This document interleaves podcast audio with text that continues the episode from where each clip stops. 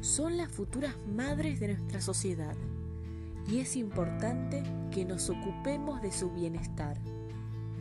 Miriam Makeba, activista y cantante. Hace algunos años, a la gente de Sudáfrica se le trataba distinto según el color de su piel.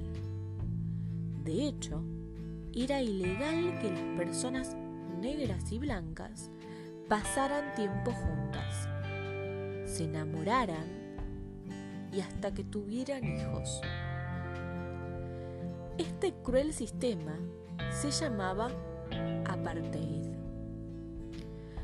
A ese mundo llegó una niñita llamada Miriam, que amaba cantar. Todos los domingos, Miriam iba a la iglesia con su mamá. Estaba tan desesperada por cantar con el coro que cada vez que podía se escabullía al fondo de la iglesia durante los ensayos. Cuando creció, Miriam grabó más de 100 canciones con su banda musical de mujeres, The Skylarks.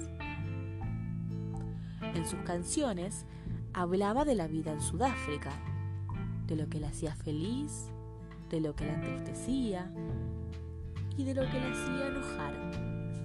Cantaba sobre bailar y sobre la apartheid. La gente adoraba sus canciones, sobre todo una llamada Pata Pata, que fue su mayor éxito. Sin embargo, al gobierno no le agradaba el mensaje contra la apartheid en las canciones de Miriam. Así que quisieron silenciar su voz de protesta.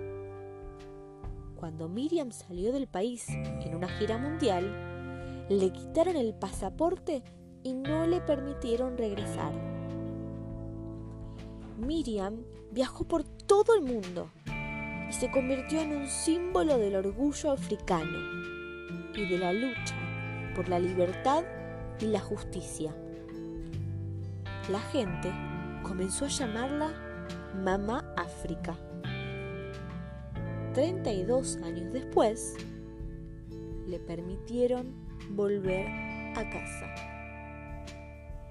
Al poco tiempo, el apartheid fue derrocado finalmente. Colorín colorado, este cuento acabado.